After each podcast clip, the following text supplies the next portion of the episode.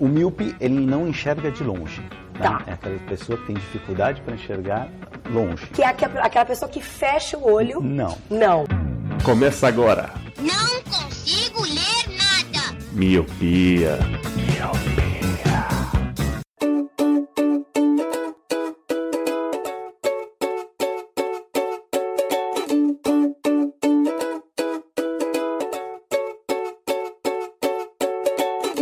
the 3rd of October, you should come over. Best laid plans are not sober.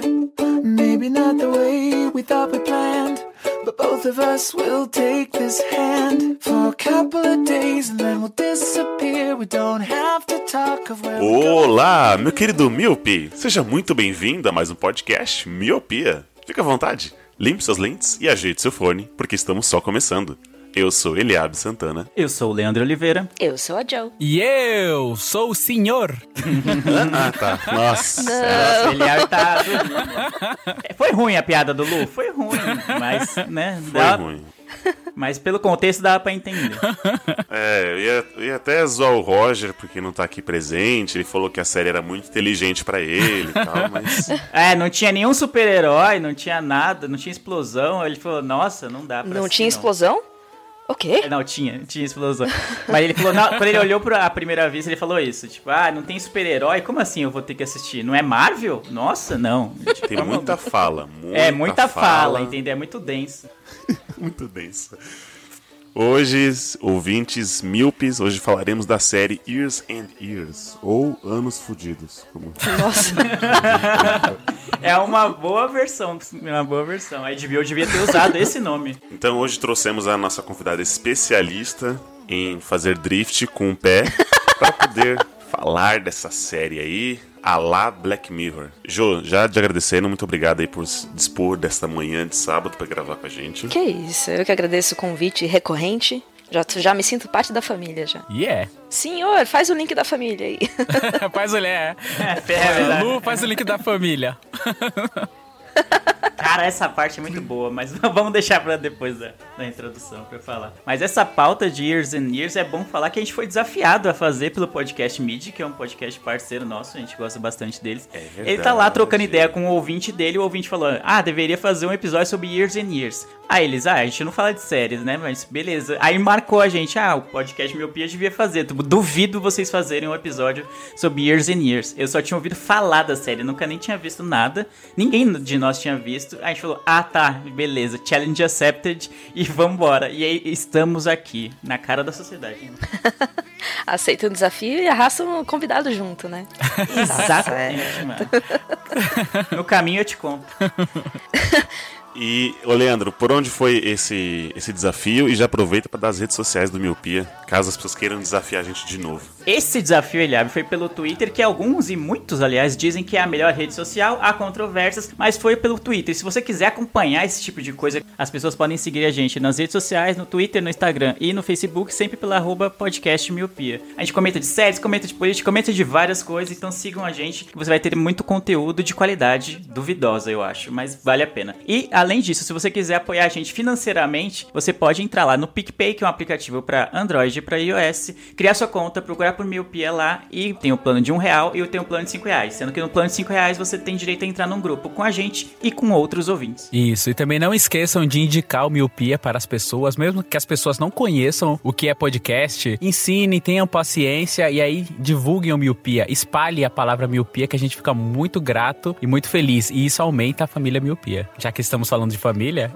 A gente vai comprar um spot lá no Otaminas, mano. Aí vai bombar. 哎呀。Aí, Aí, vai ó. dar 30 mil downloads por mês, por, por episódio. por episódio. E já falando em redes sociais, Jô, fica à vontade aí para você fazer seu jabá, onde é que as pessoas podem encontrar você e os seus 37 podcasts que você participa. Ô, louco, não. O pessoal pode me achar lá no Otaminas, arroba Otaminas, um podcast sobre cultura oriental, mas sob ponto de vista feminino. É bem. A gente discute temas muito profundos, mas com leveza e empatia. E também no Tricotando Cast, arroba Tricotando Cast. É, peraí que me deu um branco, era, é esse mesmo arroba? Vamos lá. É, mano, é- isso acontece quando você tem 5 bilhões de podcasts. É isso. Eu não consigo gravar o do Miopia, calcule de 5. Onde a gente debate papos e, e costura ideias. A gente sempre traz temas os mais variados e diversos possíveis. Muito bom. E o meu, o meu Twitter, arroba Joboner, é, eu falo vários nadas lá, mó legal. E também você está no. também você está no Miopia. De vez em quando você sempre aparece no Miopia, que é. É, deixa a arroba, da Arroba- Joe já de padrão. Já. Exato. Daqui a pouco eu entro pro time fixo já. Fica esperto, hein, Roger? Fica esperto. É. É, jacaré que vacila vira bolsa de madame. Nossa! Exato. Jaca- Como é que é? Jacaré que dorme de papo pro ar, a onda leva, né? É, jacaré que dorme, a onda leva. E, ô Jô, já que você é de casa, você já sabe o que, que eu vou te perguntar agora. Nunca sei. Como que é o nome... Como que é o nome do quadro, Lele? O nome do quadro é Pergunta Aleatório para a convidada, no caso. A minha pergunta aleatória já é a seguinte. Qual foi uma das conquistas suas de 2019? Não morrer. Não morrer foi uma delas. não, eh, não morrer e não matar ninguém. Opa. Foi uma baita conquista essa. um, um baita achievement. Olha, em 2019 eu fui pra Brasília como convidada é, Pelota Minas para um evento lá, lá que teve em Brasília e eu conheci o embaixador do Japão. Eu achei isso uma Nossa. conquista interessante. Porra! Pô, que da hora, É, mano. foi da hora. Porra, muito da hora. E você, qual foi a sua conquista? Não, não pode devolver a pergunta, né? Né, não pode, droga. Damn it! Mas é, essa foi uma conquista que eu, eu jamais esperava. Conheci um embaixador, assim. E o cara é muito bacana. O cara, né? Tipo, como se fosse brother. É, tipo, meu Chegas agora. Você Não, cumprimentou ele, agora ele é seu Chegas, é seu amigo pra sempre. É nóis, é. Não, ele é super, super fofinho. É, eu fui num evento uma vez que o Tim Burton passou na minha frente e eu já acho que ele é meu amigo agora. Porra, melhor amigo. O Luciano, eu vi Batman, eu vi Batman. Eu vi Batman, eu vi todos os seus filmes creepy maluco. Então, vamos lá, bora chorar nesse cast? Nossa, bora. Vamos. Já tô chorando. Já. Já tô preparado aqui com meus lencinhos do lado. Still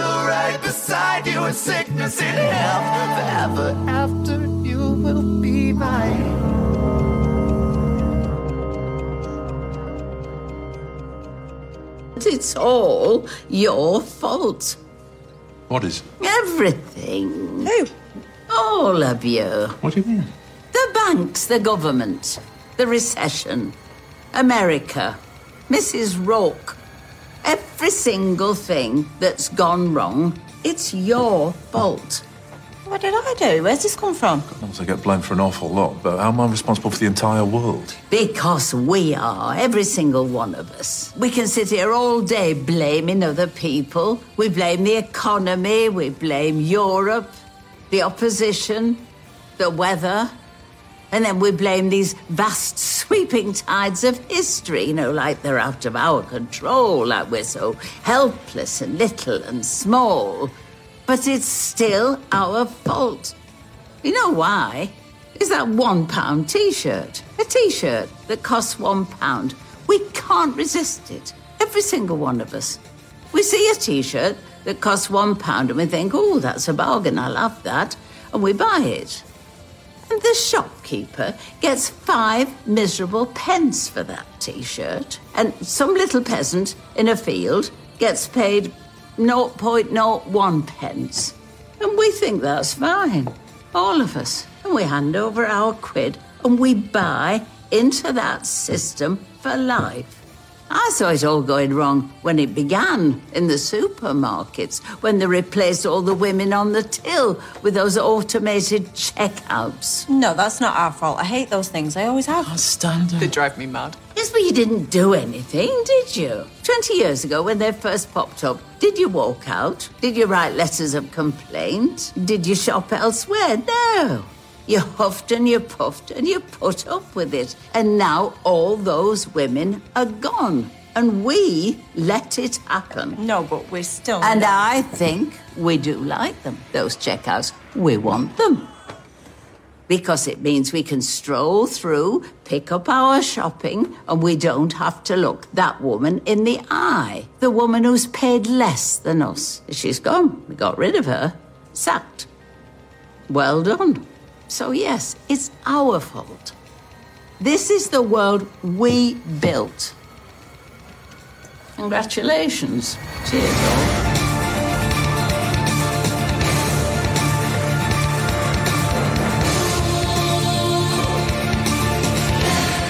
Senhor Leandro, excelentíssimo senhor Leandro, liberal nos costumes Respeita, mano. e na economia. Ah, para, eu vou embora, mano. Oh, que isso? Já começa com ofensa dessa? Eu me comparando ao novo, mano. Ah, Nossa, tá eu merda. pensei que o Eli ia falar, senhor Leandro, sinopse. E aí ele ia falar com a vozinha de robô e dar a sinopse. Oh, ia ser, hein? Senhor, sinopse. É, senhor, sinopse. Eu vou dar várias, vários lados políticos pro Lelê. Mas, mas é verdade, senhor Leandro, do Partido Novo. Eu quero que você dê aqui uma rápida sinopse desta da série Anos Fudidos. A primeiro que quem é filiado ao novo nem a gente, então. Partindo desse princípio, Years and Years, que não teve uma tradução, eu acho, no Brasil, eu posso estar bem louco, né? A HBO, como é de costume, ela não traduziu a série, né? Mas Anos Fodidos é muito bom. É, Anos fudidos dá pra deixar. muito bom, mano. Nossa, seria genial. É tipo a Química do Mal, põe isso como subtítulo, né? É, na Years and... É, pode ser. Nada supera é, Química do Mal, mas Anos Fudidos é bem boa. Mas Anos Fudidos fala sobre uma... É uma série britânica da, da BBC que veio pro Brasil pela HBO. E ela é uma série bem curta, é um- é um drama distópico, cara, que se passa na Inglaterra, eu não sei como explicar. Mas basicamente a sociedade vai ruindo aos poucos e meio que a gente, pela visão de uma família, a gente vai vendo como a sociedade sai de um do que ela é hoje, mais ou menos, pra algo completamente bizarro e maluco. E aí mais ou menos virou o Brasil. É, a série conta como a Inglaterra virou o Brasil em poucos anos. E eu acho que não, eu não conseguiria definir melhor isso, tá ligado? Eu acho que Years and Years meio que fala assim, tá, se vocês continuarem nesse ritmo, toma aqui, é isso que vai acontecer. Exato, é isso que eu tava pensando, isso. que é Years and Years, fala assim, ó, o mundo extremo-direita tá virando isso aí, vocês querem continuar? Então vai na fé. É uma mensagem pro mundo, porque toda a mensagem política que fala ali, voltada pra Inglaterra, também vai contando de outros lugares do, do mundo, né? Da esfera política do mundo. É, o mundo colapsa de Exato. uma maneira geral. A gente acaba vendo mais a Inglaterra, né? Porque a série é ambientada lá e também, se fosse pro mundo inteiro, seria, precisariam de muito mais episódios e tal. Mas vai falando não só dessa. Essa, como é chama? Onda ultradireitista, mas muito do, do nosso descaso com o meio ambiente, descaso com vários fatores em que o mundo pede socorro, né? Que e muitas pessoas não dão valor, e a maioria das pessoas não dá valor, e o quanto isso vai acabar afetando a vida das pessoas no médio e longo prazo. Exato, e também a questão da tecnologia, tanto na parte individual quanto coletiva, né? Ela dá uma boa pincelada. Sim, aí é, é inevitável fazer aquele paralelo com Black Mirror, né? Porque várias coisas você olha e fala, nossa, isso é muito Black Mirror. Vamos tirar o elefante Black Mirror da sala primeiro, né? Realmente, É. ela, ela parece com Black Mirror, só que eu acho muito, achei muito melhor, comparando as últimas temporadas de Black Mirror, né? Sim, eu achei ela mais. Ela, assustadoramente mais tangível com a realidade do que Black Mirror. Total, é isso, que eu ia, é isso que eu ia falar. Eu acho que o Black Mirror ele é muito mais danoso, ele mostra a tecnologia como uma forma danosa pra pessoa. E na série não, ela é bem dosada nisso. Não tem muitas pessoas que se ferram por causa da tecnologia, tirando a amiga da Bethany, né? A amiga da Bethany que se ferra, mas no geral a tecnologia acaba ajudando em alguns pontos, né? A questão do senhor, que ele é um. como se fosse uma Alexa, como se fosse um, um dispositivo inteligente de casa, assim, que você serve pra fazer pesquisa, fazer ligações, ajuda na comunicação da família, porque eles não moram juntos. Tem a questão também. Google Home, né? É, exatamente. Então a tecnologia ela tá ali pra ajudar. A, te- a tecnologia que a Bethany coloca dentro dela pra poder. É, sei lá, é, traba trabalhar onde ela trabalha e fazer o que ela quer fazer, que até é acho que é um tópico que a gente tem que discutir sobre o transhumano. Acaba ajudando na série também, é um fator motivacional ali e uma força que ela vai descobrir algumas coisas através da tecnologia. Então, na Years and Years, a tecnologia acaba sendo uma coisa positiva, sendo usada de maneira certa, e Black Mirror acaba sendo algo mais danoso. Você olha assim, você fala, ah, não, mano, não quero. Nossa, sempre vai dar merda. A premissa do Black Mirror é, vai dar merda, e no Years and Years tem um pouco da humanidade que é aquela coisa da esperança, né? Ah, em algum momento vai dar certo e tal. Então você fica esperando isso. Eu não sei, eu não É, sei. nem- eu, nem- eu nem discordo, sempre, é, nem é, sempre. não- eu discordo é. um pouco dessa visão que o Lu colocou aí, porque a gente tá vendo meio que o acúmulo de vários episódios do Black Mirror numa série, eu acho. Tipo, o Black Mirror, cada episódio dele pega um, um aspecto da tecnologia, ou então ou uma tecnologia avança um pouco mais, e aí a gente vai ver o quanto isso avançar vai afetar a vida humana. Aí tem episódios sobre a tecnologia que traz a pessoa amada de volta, enfim, tem vocês conhecem Black Mirror e sabem como, como funciona, a maioria das pessoas sabe. Então, e acho que no Years and Years é meio que o acúmulo de tudo isso e a gente vendo, tipo, de um, acompanhando de uma maneira, sabe, por mais tempo. No Black Mirror a gente acompanha por um episódio, que acaba sendo um, um período bem curto da vida da pessoa, e eles querem provar um ponto ali. E aí, meio que o resto tá, o que tá ao redor, meio que a gente deixa de lado, não? a gente não tem muito essa visão do todo, é muito micro. E aí no Years and Years, pra mim não, ele é muito brilhante em fazer isso, em dar uma visão do todo partindo de uma família. A família comum, pacata, lá, é, inglesa, e como a gente vai vendo como a tecnologia faz parte da, te- da vida deles e, e tal, e como influencia, e como isso vai acaba, com o passar do tempo, meio que influenciando de maneira, em muito, eu diria, negativa a vida deles. Eu, eu queria começar por, por partes, a gente falando sobre. Acho que até mandei um pouco aí da, no Discord. A gente começar pelas partes. O Luciano já, já adiantou da, da tecnologia, mas já que a gente tá falando, começou a falar de política, vamos falar sobre a, a persona, né, que representa o conservadorismo, a Vivi. Como era o nome dela? Esqueci agora. Vivian Rook. Vivian Rook. Vivian Burke. Isso. Então, ela já começa lá dando as de- os depoimentos dela, que não, não se importa com o pessoal da Palestina, que não sei o quê, já fala palavrão, nananana. Já abre, já abre o primeiro episódio com, com o pé no peito, né? É. Eu gosto de piloto assim, né? Já mostra pra que que veio já. Aham. E aí todo mundo acha grotesco. E aí você vai vendo que conforme os episódios vão andando, ela vai adquirindo fãs e vai adquirindo fãs. E aí você não vê em que, em que momento aquilo faz sentido pras pessoas. Começa a vir as, as fake news, né? É porque isso tá nos celulares dos jovens, não sei o quê. Só que não mostra, não, não, não tem provas. É os famosos quem tá botando fogo na Amazônia é a ONG. Mais ou menos isso. É, E você fala, é isso mesmo, é isso aí. E aí você vê a legião de fãs começa a aumentar e chega, chega né, o momento que ela já tá no poder. Eu acho legal da série que ela começa em 2019 e ela vai por 15 anos, né? Os anos vão, vão, vão passando até chegar em 2035, se eu não, se eu não me engano. Aliás, como eles fazem essa passagem de tempo é muito legal, mostrando as comemorações e tal. A música é bem bizarra, né? Bem medonha, né?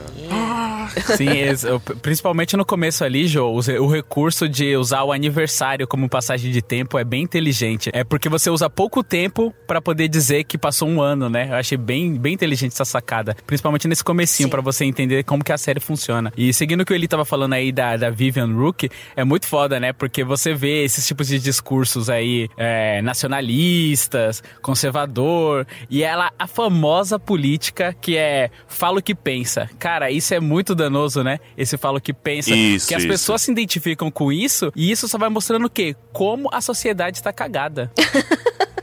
É que, é que essa série, ela, ela dá muita coisa pra gente pensar a respeito.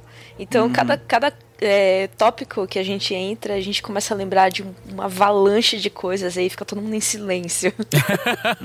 É verdade, bem porque isso. não tem como não A gente fazer. começa a morrer por dentro. É, não tem né? como não fazer paralelos, né? É, tanto é que o escritor da, da série, escritor e criador, ele quis fazer o mais rápido possível, porque as coisas que ele pensou pra série já estavam acontecendo. Tanto é porque ele queria lançar antes, Exatamente. antes do Boris Johnson conseguir ser o primeiro-ministro, ele queria lançar, só que não deu. Então ele teve que escrever o roteiro e fazer super rápido, porque as coisas que ele tinha pensado como um futuro distópico estavam começando a acontecer. E isso seria foda, porque seria como se fosse um spoiler. Eu falei, caralho, que gênio, mano. Que, que foda, assim. Eu falei, caralho, essa série, ela é um exercício de reflexão pra você falar, ó, tem certeza que é esse voto que você quer fazer? Tanto é que a série até É, mostra a então, questão. O que mais dói nessa série é que são cenários muito possíveis. Sim. Então, quando, por exemplo, no primeiro episódio, de repente aparece lá na passagem de tempo, Trump reeleito, eu comecei a chorar. tipo, foi uma, uma reação É do, meu corpo natural, assim. Sim. É, Trump reeleito.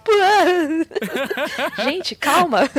É só uma série. Nossa, cara. Eles já chegam marcando, falando, ó, é, é uma série completamente atual e a gente vai usar nomes atuais. Já falando, ó, Trump reeleito, Merkel morre. Eu falei, caralho, mano, que foda, me dá Sim. mais, me dá mais. Quero ver mais sobre isso. Achei muito foda.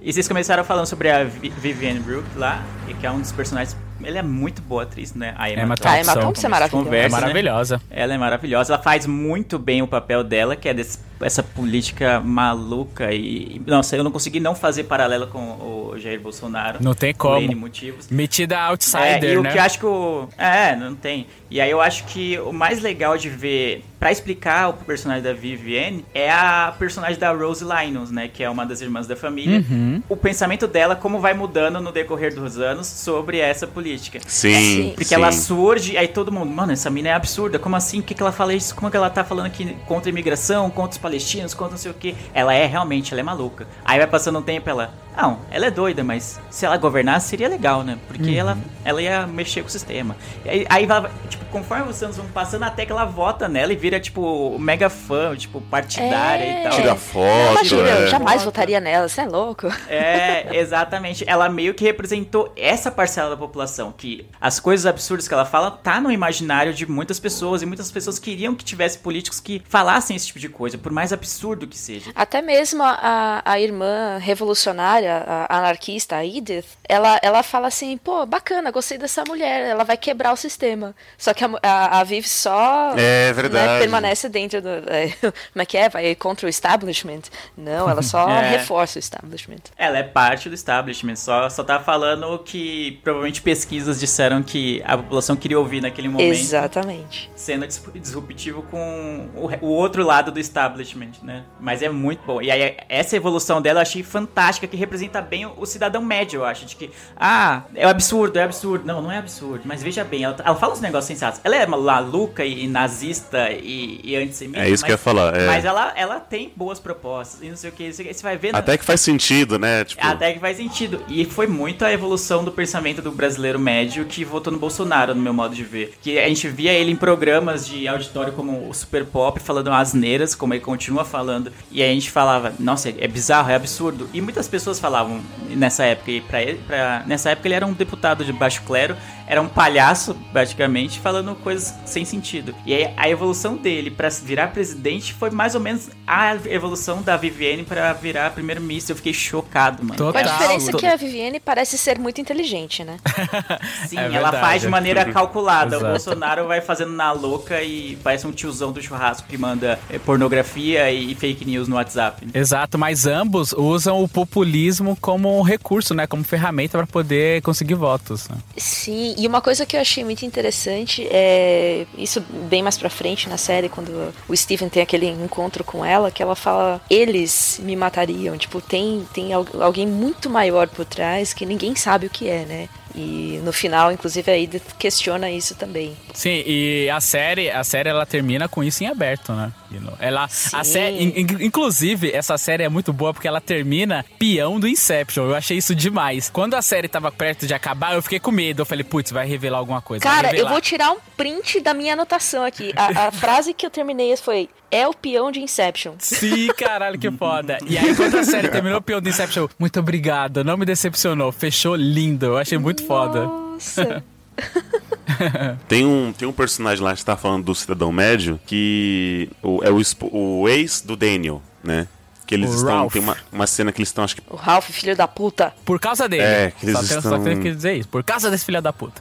Que eles estão pintando a casa, alguma coisa assim. E aí ele falou assim: Você viu o link que eu te mandei e tal? Que tem um site aí que falou que germes não existem. E aí ele falou assim: Não, mas não acredita nisso, né? Não, mas para, faz sentido que não sei o quê. E acho que o Daniel fala uma coisa sobre a Terra plana. Sim. Mais ou menos disso. Que ele, ah, mas para pra pensar, faz sentido. É, daqui a pouco você vai dizer que você vai acreditar em Terra plana. Não, mas peraí, faz sentido isso. Ah, não. Nossa. Isso. É. Não. E o que é foda é que ele é um professor em, né, de escola primária ali. Quanto isso é doloso pra. Pros- né? Então, cara. É muito foda isso. Então, assim, você vê que como as- é, é mais, uma, mais um ponto de como a série é, ela, é- ela é atual por isso. Você vê que a pessoa lê um link X, não, não tem fonte nenhuma, e aí fala a, a frase, mas se você parar pra pensar, faz sentido. Não existe germes, a Terra é plana, e um presidente faz flexões, também faz muito sentido. Mal, faz mal. Flexão ainda. de pescoço. Nem Faz sabe mal. fazer. Hoje é o dia que o ouvinte de direita da miopia vai largar a gente pra É, sempre. porque o Eli, que era o, o nosso centrão, ele tá, Tá saindo da tá toca, saindo né? da toca. Eu era a balança, eu era a balança. Eu tô gostando, continue ali. Vamos ver quantos downloads vai ter, né? E, então eu gostei que mostra, que mostra esses, é, esses tipos de, de pessoas, né? São, são vários tipos. Então, tem os, os de bom senso, tem aqueles que estão na dúvida, tem aqueles que não acreditavam e passam a acreditar na, na Vivi. Então, eu acho legal, assim, que a série ela não, não, não trata de uma forma, é, sei lá assim, não, essa pessoa ela é idiota por isso. Tipo, ela mostra que o raciocínio dela, ela foi guiada pra pensar daquela forma e, e, tipo, você entendeu por que, que as pessoas estão dessa, agindo dessa forma? Não é porque ela tem um coeficiente de um chimpanzé. Não, é porque talvez ela foi educada ou a, as forma como ela foi conduzida até aquele pensamento pra ela faz sentido. Inclusive, quando a Viviane propõe o teste de QI pra votar, e você falou agora do, do QI do chimpanzé, É verdade. ela, ela faz essa proposta e você para pra pensar, é controverso, mas peraí, até que faz sentido. Não é? Então eu pensei a mesma coisa. É, teoricamente, alguém com TI alto, QI alto não, não votaria nela, né? Mas aí não foi o caso. É. não foi o Aí caso. você pensa, mas que absurdo! Mas pera, né? É, exatamente. Dá esse sentimento de, ah, que isso, vota pra todo mundo. Mas calma, e se a gente filtrasse? Eu acho que isso foi muito proposital. Eu acho pra, pra gente pensar igual a, a menina mesmo, entendeu? Sim, sim, com Que é- certeza. Pra gente, pra eles virarem o nosso voto também. Isso.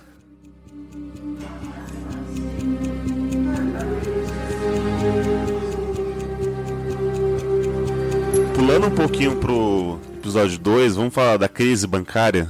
Que aqui, aquilo me assustou de verdade. A coisa do banco, onde o cara perde um milhão de libras.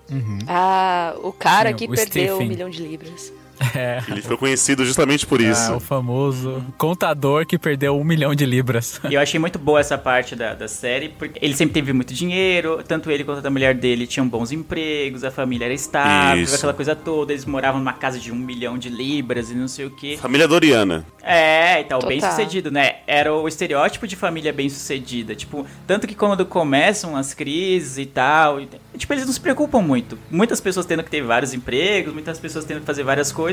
Ele não, eu tô de boa, tô tranquilaço. E aí quando os bancos, né, tipo, é uma crise bancária e os bancos começam a falir, bem parecido até com aquela crise de 2008, né, ligada ao setor imobiliário e tal. Isso. Aliás, não sei o que, não, mas eles já tinham acabado de vender a casa, né? Que aí eles estão com um milhão e poucos na, na conta de um banco japonês que fale e aí eles não conseguem transferir a tempo para outro banco. E aí perde, simplesmente perde o dinheiro. E aí a gente vê como ele perde o equilíbrio, né? Porque aí as pessoas, tipo, todas engravatadas, todas ricas, todas com dinheiro, indo na porta do banco protestar. Tipo, é bem o estereótipo de pessoas que nunca foram protestar por nada na vida. Só que aí agora É, mexeu exato, com porque não eles. né? precisavam, É, né? nem adiantaria ele ter feito transferência para outro banco, porque todos os bancos É. entram em colapso, né? Sim, sim, sim. Só que na, na, na cabeça dele é meio que, tipo, se eu tivesse transferido, ou sacado, ou feito qualquer outra coisa, é, teria dado certo. Então ele fica com essa sensação de que ele perdeu o dinheiro, né? Exato, isso mostra um pouco da nossa atualidade, né? Porque o- a gente não anda mais com dinheiro. Hoje em dia, o dinheiro é um número. É tudo digital. É, um número na nuvem, sei lá. Então, o quão, o quão isso é, é- é frágil pra gente, né? Ninguém anda mais com dinheiro e, e pra ele foi, esse, foi isso que aconteceu. Ele deixou o dinheiro tudo na, na conta ali. Uma noite anterior de tudo colapsar, ele estava olhando pro dinheiro. E quando ele acorda, a esposa fala: Por que você não transferiu? Ele, ah, eu costumo fazer isso de manhã e tal. E é foda, mano. É foda como isso acontece e como tem essa virada do personagem.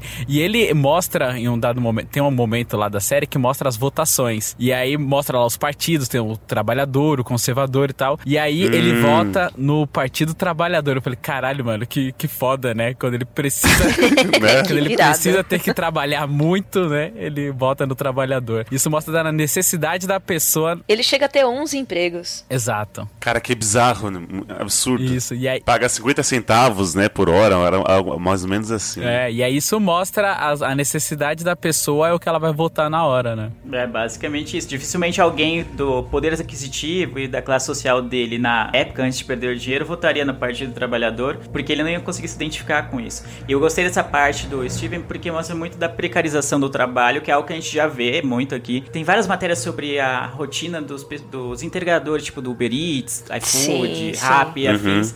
E é mais ou menos o que o Steven vive, né? Tipo, eles pedalam o dia inteiro pra ganhar um, um salário muito baixo. E aí, tipo, eles não têm seguro, não tem plano de saúde, não tem nada, tá ligado? Porque a, a empresa, é- pra eles, é só matéria-prima, né? A empresa faz a ponte entre, entre você, que é o cliente final, e o, e o restaurante, então, e é só, tá ligado? Quem tá no meio, pra eles é um número, e é isso. E- Isso é mais precário nessa, nesse ramo de atuação, e, e deixa bem claro na série. Mas em muitos, muitos casos é isso. A empresa não tá nem aí pra você, e você é um número. E o quanto ela puder te explorar e pagar menos pra você, pra que você faça o trampo de maneira mais rápida e barata, pra eles é melhor. Tomando partido da Celeste aqui, eu só acho engraçado que trabalha esse monte e ainda tem tempo de ficar aí de fuleiragem com outra, né? Exato. Tá certa a Tá indignação. certo, indignação, muito cuzão. E isso, é, reforçando o que o Lê tá falando, acaba virando um círculo vicioso, porque se ele ganha pouco, ele vai ter que agregar com outro trabalho. Aí o trabalho também paga pouco, aí tem que complementar a renda. E aí isso vira uma bola de neve, quando vê, acontece o que acontece na série, né? Ele tem 11 trabalhos, né? De uma maneira bem extrapolada, claro. É, o que, eu- o que eu gostei que nessa, na série não é romantizado isso dele ter 11 trabalhos, que é algo que acontece muito aqui no Brasil. De que ah, a pessoa tem três empregos, olha como ela é esforçada. Realmente, ela é muito esforçada. Mas isso é sintoma de que o sistema tá rompendo, tá? Sim. Tipo, tá indo, Exato, exato. Tá indo pro, pro, pro espaço, tá ligado? Como assim a pessoa precisa ter três, quatro empregos pra conseguir manter uma vida digna? Pra conseguir colocar comida na mesa pra, pra família, entendeu? Não é, não é algo pra ser romantizado e aqui tem muito dessa. Olha só a história do fulano que tinha três empregos, estudou com um, um livro que ele achou no lixão e aí passou na USP, sabe? Uns negócios desse tipo. Aham. É, é ótimo que A história deu certo, edificante mas isso aí é da um, meritocracia. um em um milhão, né? É um em um milhão. Não, é um em um milhão. Não existe isso. E essa coisa da- do, do emprego, você vê que no, no- no passar dos anos né, da, da série, a tecnologia vai substituindo os empregos que eles faziam. Então a Celeste também ela já perde o emprego para um computador, o,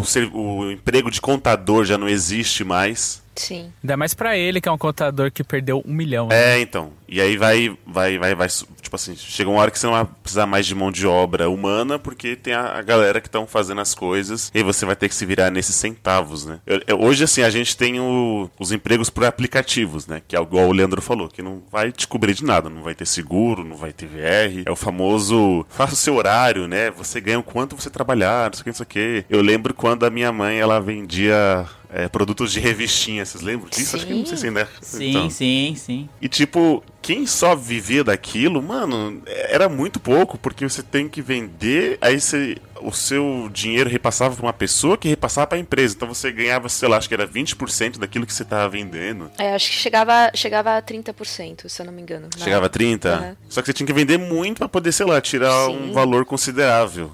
Né? Então você não podia só vi- viver daquilo. Ou, ou vender das três, sei lá. Não só de uma marca só, as revistas, né? Se De Aham. quatro marcas que ter lá diferentes. Jequiti, assim. Natura e.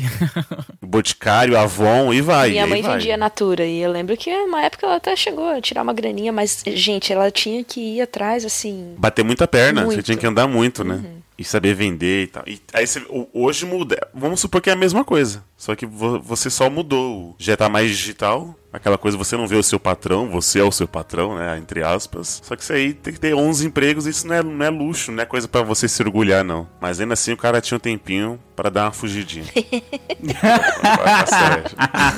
O cara, quando a pessoa, quando tá mal intencionada, né? É foda, mano. É, não tem, Ah. não tem na- quem segure. Exato. Mas nessa hora que tem a, tem a, a revelação da Celeste foi maravilhosa, cara. Sim. E a, a Muriel, a, a avó dele, ficando do lado da Celeste, achei lindo. Eu achei muito da hora também. É porque sempre teve um, né, uma barreira entre elas duas, né? Celeste e a avó, né? Sempre. É, a avó trata a Celeste como uma, uma empregada, basicamente. É. É. E aí acaba. Eles tiveram que morar com a avó quando ele perdeu um milhão. Então já não tinha mais casa onde morar, então foi morar com a avó. Então já era uma coisa pra ela engolir seco, né? Fica posto na série e dá pra entender que elas nunca se deram muito bem. Sim. Né? Sim. E aí isso só é extrapolado quando ela- elas vão são obrigadas a morarem juntas. Só que por um.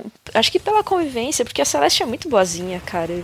Gente, ela é muito paciente. Sim. Não, é. A, a avó, a Muriel, acaba gostando da Celeste, tanto que ela fica do lado dela no- nessa questão do, do Steven traindo a Celeste. E mais pra frente, no final, ela, ela inclui a Celeste na herança dela. Exatamente. Essa parte é muito Achei da tão. Dá um beijinho na beijinho cabeça. na cabeça. Ai, gente. É, não, essa mulher é foda, velho. O que essa mulher aguentou e tal. Sim.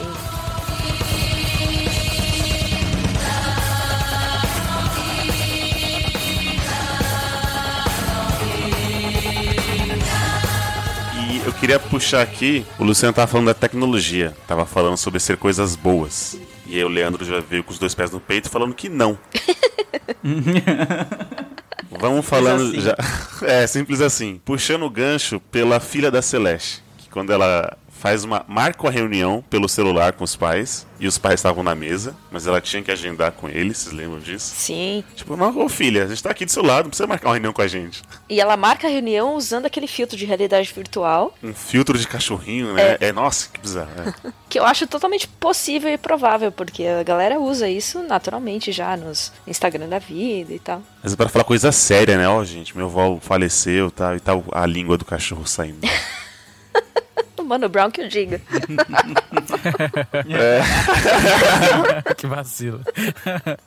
E aí, quando ela fala, a filha da Celeste fala que ela é, ela é trans, o pessoal, ah, tudo bem, vamos te ajudar, não sei o quê. Mas como é que é? Tem que chamar de ele, ela, né? É, e o que é legal, como tudo é desconstruído, assim, nessa série, né? Não tem roupagens de preconceito, as coisas são aceitas de maneiras Sim. mais tranquilas. Eu gostei, porque isso foi de uma leveza, é tipo, muito tranquila. Eu tinha separado aqui pra comentar isso, justamente porque é, todas as questões que hoje em dia o pessoal trata como grandes questões, eles levam numa boa nessa série. Não- Não, Exatamente. causa, tipo, casal gay, casal interracial, a, a filha que é trans. Quer ser trans, Huma- é que ela não humana. sabia, né? Depois que ela fala que é transhumano, que aí ela tem uma. uma- ela os pais bloqueiam e tal. Mas se for pra ser só trans, é tranquilo. Então, são questões que hoje em dia é, é muito mais tratada como tabu. E na série, por ser um futuro, né? Começa a avançar mais, é mais tranquilo. Eu achei isso muito interessante. E tem o Lincoln também, que é não binário. Sim, verdade, não né? binário.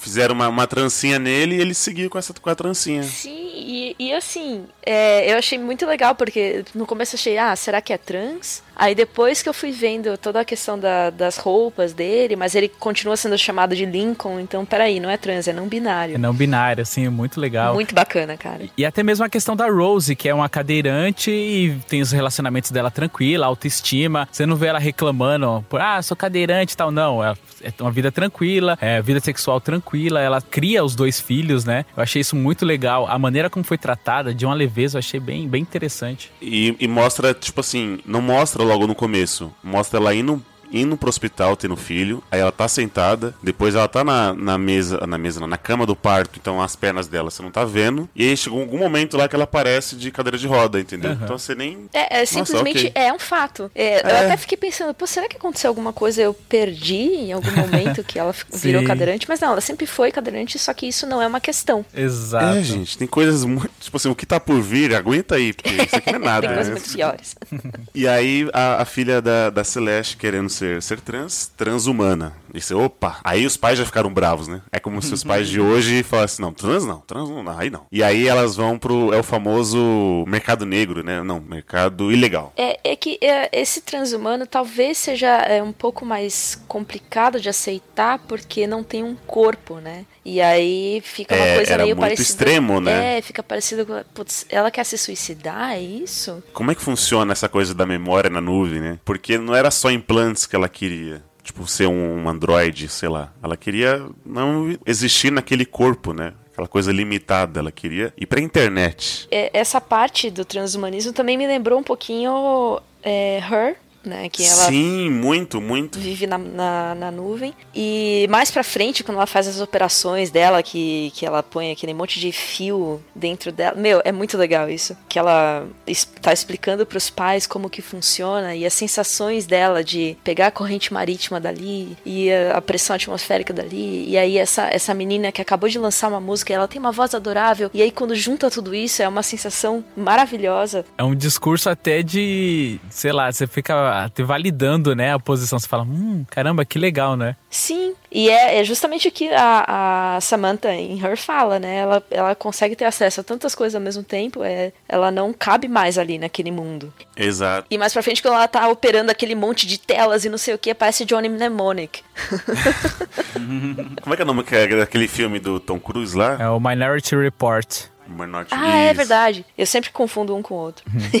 E eu gosto muito da evolução do personagem da Bethany, porque no começo ela se vê, tipo, pelo, pelo corte de cabelo, pelas roupas que ela usa, como ela não tá à vontade. Ela não tá, tipo, sabe? Ela quer mudar de qualquer jeito. E ela vai procurando, vai procurando, até que ela descobre que ela quer ser tran- transhumana. E aí tem todo o, o dilema, né, que envolve isso, é, que a gente questionou, né? Mas ela vai se suicidar? O que vai fazer com o corpo dela? Ela vai virar só informação? E como que isso vai funcionar? Ela vai estar em todo lugar? O que que é isso? Como assim, né? Eu entendo a Celeste e o- Steven, tipo, mano, o que você tá falando, velho? Como assim? O que, que vai acontecer, né? Não é algo simples de digerir e tal. E aí, conforme vai passando os episódios da série, como ela consegue fazer os implantes na mão, primeiro, né, para que ela, a mão funcione como um telefone, e aí depois, mais pra frente, ela consegue que o governo faça uma operação que ela, ela tenha esse poder, né, de conseguir mexer com as mãos nas telas e tal, vira quase um, um lá mesmo, não sei o que. Ela, você vê na, na expressão dela, na feição dela, no penteado, nas roupas que ela usa, como ela tá muito mais à vontade consigo mesma, porque ela tá muito mais próxima do que ela quer ser, que é a transhumana. E eu acho maravilhoso, porque ela era uma personagem que fala, mano, parece só uma adolescente chata que vai ser uma fase isso do transhumano. É, e vai verdade. passar, vai passar, não sei o que.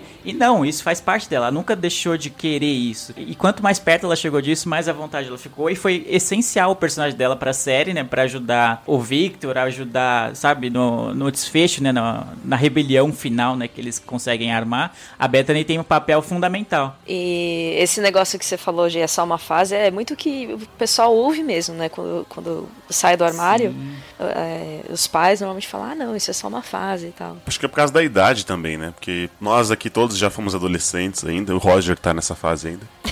Mas a gente sabe que, tipo, a gente tem alguns pensamentos que hoje a gente cresce e fala assim, nossa, ainda bem, tipo, sei lá, que eu não fiz aquela tatuagem do Michael Jackson, sabe? Mais ou menos esse tipo de coisa. Então, a gente sabe que seria algumas besteiras que a gente se arrependeria hoje, mas você vê que ela, ela, ela foi, ela seguiu, quase se ferrou, foi, buscou os meios ilegais pra poder fazer implante, que a amiga dela Se colocou um olho lá e, ai, mano, que agonia. Sim. Sim, e o, é, e o próprio discurso dela valida isso, né? O quanto à vontade ela tá e feliz de colocar esse- esses gadgets nela e essa- esses implantes, essas coisas. O próprio discurso dela, que a Jo salientou muito bem, que é essa, ela- essa moça aqui, é a primeira vez que ela tá colocando a música online, ela tá tocando e a voz é linda, tudo isso valida pra ela, né? E você acaba comprando. Ela, putz, pode crer, é o jeito dela. Pra ela tá bom. Então, é, isso mostra também a evolução do personagem, né? De que não só é uma fase e de que pra ela isso é mega importante. E no final da série, ela tá. Você vê que ela tá trabalhando num emprego que, tipo, não é pra todo mundo. É só para pessoas que têm esses gadgets, né, na, na, na mão. E você vê que, assim, é um trabalho meio que multitarefa, porque eles conseguem fazer mil coisas ao mesmo tempo. Sim. Então já é, uma, já é um, um- trabalho que você anula várias, várias pessoas, você tem um salário só pra uma pessoa, só que ela consegue fazer muitas coisas. E a tecnologia ela foi cedida pelo governo, né? Também a, a outra coisa é que ela fica refém, entre aspas, porque ela pode fazer coisas legais mesmo sendo normal mesmo. Mas se descobrirem, meio que arrancam dela. É, E no final, que é que quando já, ela joga tudo pro alto, fala, não, a gente tá declarando a nossa independência. Cara, vibrei demais. Sim. Levantou e aplaudiu, né? Total. É, no- na série não mostra muito a imposição do governo referente a ela, com essas tecnologias que o governo pagou, mas você sabe que existe, né? Então na série não mostra muito, mas quando ela fala essa frase, agora declaro minha independência, é, é bem libertador mesmo. É pra vibrar. Ah, é muito bom. Um outro aspecto de tecnologia que a gente já tem hoje em dia, mas que lá pra 2027 você vê que tá bem pesado, são os deepfakes. Sim. Sim. Nossa, é verdade. E o pessoal usa é, para botar discursos na boca dos outros. E aí a, a Vivi até fala assim: tá, pode até falar que não foram eles, mas eles falaram isso, não falaram?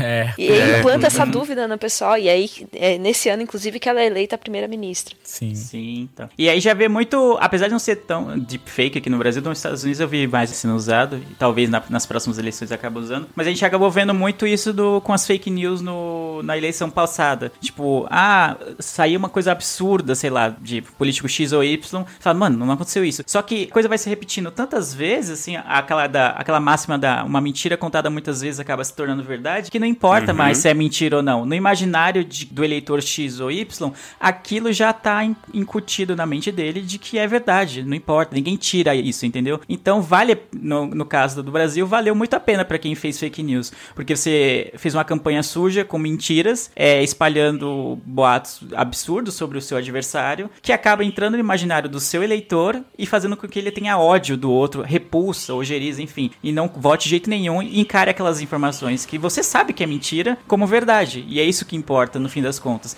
E deu muito certo, a gente viu pelo resultado das eleições, né? Eu acho que a pessoa nem sabe se que é mentira. Pra ela já é verdade mesmo. Isso, e até o, T- o próprio TSE investigar isso e falar que é fake news só depois das eleições, é foda, né? Já é Ah, tarde. já aí já não adianta, né? Já é tarde. É.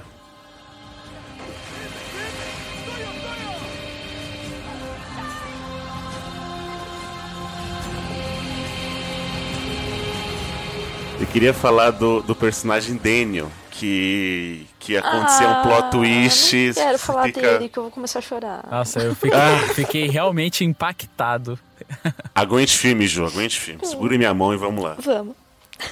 Ele começa namorando uma, uma pessoa, tal, eles se casam. É o pedido de ano novo em 2000 alguma coisa. E aí vê que o, o ex-esposo começa a ser esse tipo de pessoa que acredita em fake news e que a Terra é plana. E aí não, não vai dar muito certo. Beleza, ele conhece o Victor. É, ele trabalha com. é, alocando as pessoas. é, dando abrigo para os refugiados, né? Isso. E aí, nesse um desses acampamentos, ele conhece o Victor Goraya. É, que já tinha rolado ali uma, um negocinho. E até falei assim, eu particularmente falei assim, ah, tá vendo? Já vão romantizar a traição. Porra, não quero isso. Aí deu, deu tudo certo. Deu tudo certo, ele traiu mesmo e é isso, né? não, fizeram, fez o protocolo direito. É, no começo da participação do Daniel na série, mostra toda uma curva ali de. Eles namo ele namora o Ralph, aí ele pede em casamento, aí tem um casamento lindo, aí eles mostram que são extremamente apaixonados, aí você fala, putz, o arco vai ser esses dois. Só que de repente, não. É. Muda completamente e toda aquela coisa que normalmente em outros tipos de séries mostra um casal hétero tendo problemas no relacionamento ali, no casamento, o casamento vai se desgastando. Nessa série mostra no casamento é, homoafetivo e tal. Aí você fica, caralho, que foda. E aí, de repente, isso já vira pra ele ter um outro, ter um caso fora do, do relacionamento dele. Aí você fala, caralho, vai, eu quero ver pra onde essa série vai me levar. E ela vai levando, ela vai escalando. E, meu, tem hora que ela escala muito rápido, né? E tudo acontece por. Sim. É, e tudo acontece depois de que o Daniel acaba reencontrando o Ralph, depois de muito tempo que ele já. Acho que depois de um ano que ele tá namorando com o Victor. E aí ele ainda mostra que tem ressentimento ali, o Ralph. Aí ele faz aquela coisa que é tirar aquela foto. Que dali que começou. Dali que começou todo o arco de caça e rato. De ga- caça de. Eita porra! De manhã, calma, gente. Caça de gato e rato que fica entre o, o Daniel e o Victor. Porque o Victor vai pra um lado, e aí o, o, o Daniel vai pra um lado, o Victor vai pro outro, vai pra um país, vai pro outro, aí começa todo essa, esse arco aí de dele tentar fazer o Victor voltar pra Inglaterra. E tudo começou porque, por ciúmes, do o Ralph com ciúmes. Porque o Rafa é um idiota. Idiota, tira aquela foto porque refugiado não podia trabalhar, o Victor tá trabalhando, e aí ele começa. O Ralph traiu a confiança do Dan. Não que o Dan já não tivesse traído a confiança do Ralph por causa da traição e tal, mas depois de um tempo ele voltar e comentar: Ah, o Victor tá trabalhando, né? E tal. E ele confiou essa informação pro Ralph, achando que poderia contar com aquela mesma parceria que eles tinham antes, só que não. E o Ralph é um ressentido e não sabe lidar com seus sentimentos. E deveria procurar uma terapeuta. E- Sim. e vai lá e tira essa foto e denuncia o, o Victor, coitado, pras autoridades que vão lá e prendem ele. E sabe o que é foda, mano? É foda que assim, na série acontecem duas traições. A do Stephen com a Celeste e a do Daniel com, com o Victor, né? E, e é foda como que a gente percebe diferente esse, essas traições, né? Porque um você. Tem hora que eu fico com raiva do Stephen. Eu falo, caralho, filha da puta, que não sei o quê. E o Daniel também traiu, né? Qual que é a diferença disso? Isso que é foda, mano. E aí isso faz a gente refletir. Por que, que de um lado a gente pensou e do outro não, né? É, a, a forma como foi contada, Sim. né? Porque Do Stephen, a Celeste era, mano, a mulher, puta, foda, entendeu? Sim. E o outro acreditava em terra Uma plana. puta mãe, trabalhadora. Então, foda. E do, acho que do Daniel, como a gente, ele é o meio que o protagonista da- da- do casal, a gente tá mais próximo dele. E a forma como o Ralph vai. Acreditando em terra plana. É. É, e que, e que germes não existem. Então você, nossa, é, então, tipo, ok, né? Vou, vou comprar o lado Não, do Daniel. fora que o mesmo Victor, ele o Victor é muito fofinho, é muito lindinho. Ele é um bonitinho, né? Ele é um crush, muito crush. E eu queria falar da, da humanização porque essa questão dos refugiados, né? Como que a série aborda, porque mesmo a gente, é, eu pelo menos não tenho um- nenhum contato com ninguém que passou por aquilo, ou 10% daquilo, nem nada. E você vê como que é a vida, ou sei lá, um, um pouco de como é aquela situação das pessoas que foram expulsas do seu país e não pode voltar. Os pais do, do Vitor, né, que denunciaram ele. Tá? As pessoas mais próximas é, era meio que expulsaram ele. E aí é como o Daniel tem um puta trabalho da série inteira até dar aquele fim nele mesmo. ah, então você viu quão. Aí tem a, a- a questão do, do governo, que coisas do tipo, ele não pode, eles não podem fazer isso. É, Daniel, mas fizeram. Mas eles não podem fazer isso. É, Daniel, mas eles fizeram. Eles não podem pegar o celular. Podem. Eles não podem mandar eles lá para outro país. Podem. Podem. Hoje eles não podem, mas eles vão fazer. Sim. E isso é foda que a série ela faz analogia dentro da própria série. Porque os refugiados é o quê? São pessoas de outros países dentro de outro país, né? Então é, a, a- galera que tá Isso. nesse outro país acaba sendo tratado como estranhos, como estranho na minha casa. E a série faz analogia dentro dela mesma quando faz cidadãos ingleses, britânicos, terem que morar dentro de casas de outros cidadãos britânicos e o próprio cidadão britânico, por cidadão britânico, fala: Não, essa aqui é minha casa, aqui não sei o quê, eu não quero você aqui. Então eles, eles brincam com É, isso. mas vai ter que abrir Mas a vai porta. ter que abrir a porta. E aí fala assim, putz, por que pro, pro seu par ali você é obrigado a abrir a porta e pra um outro ser humano você não é obrigado a abrir a porta e é tratado dessa maneira, que é o caso dos refugiados. Eu falei, caralho, que foda, mano. Que sacada, tá ligado? Muito boa. E é o que a, a- a senhorinha lá explica. Eu também não queria estar aqui, mas a minha casa tá, tipo, afundada em cocô. Exato. Cocô e xixi. Exato. Cocô e xixi. E é o mesmo caso dos refugiados. Eles também não queriam estar ter que, que mendigar abrigo nos outros países, só que eles estão sendo obrigados a isso. Exato. É, Eles também estão afundados em cocô e xixi. E é um raciocínio óbvio, porque, cara, ninguém sai do seu próprio país numa situação da, que eles saíram por nada, entendeu? Por vontade própria. É sempre um contexto de guerra, de invasão, sabe? Sabe, algo bem absurdo que faz as pessoas saírem do seu próprio país, assim, num número, né, expressivo, né, de pessoas, né, não uma ou outra, pra que vá pra outra e viver em condições, tipo, subhumanas, muitas vezes. E aí o pessoal que é do país só pensa, nossa, eles vieram aqui roubar os meus empregos. É. E é muito como a gente, como um todo, É. né? Como, como sociedade, tá muito ligado aos nossos próprios problemas. E aí volta um pouco o que a gente falou mais cedo sobre o Stephen. Ah, ele não tava nem aí pra crise até ele perder um milhão de libras. A Rose também, ela passa muito. A maior parte da série ela passa muito bem, né? Porque o emprego dela não tinha sido afetado. Até que ela tenha que. Ela perde o emprego e tem que usar aquele trailer, né? Aquele caminhão lá, como o seu único meio de sustento. E ela vê como é difícil, que a prefeitura não, não dá autorização. Sabe? Ela teve que sair daquela zona de conforto que ela tinha pra saber como que as outras pessoas vivem. E muito. E, e muitas vezes a gente tá muito imerso na nossa própria realidade pra conseguir enxergar a realidade dos outros, assim. E é mais ou menos, acho que esse raciocínio de quem fala, ah, os, os refugiados vão roubar os empregos dos ingleses, outros brasileiros, que seja. E é uma questão bem forte na Europa, né? A gente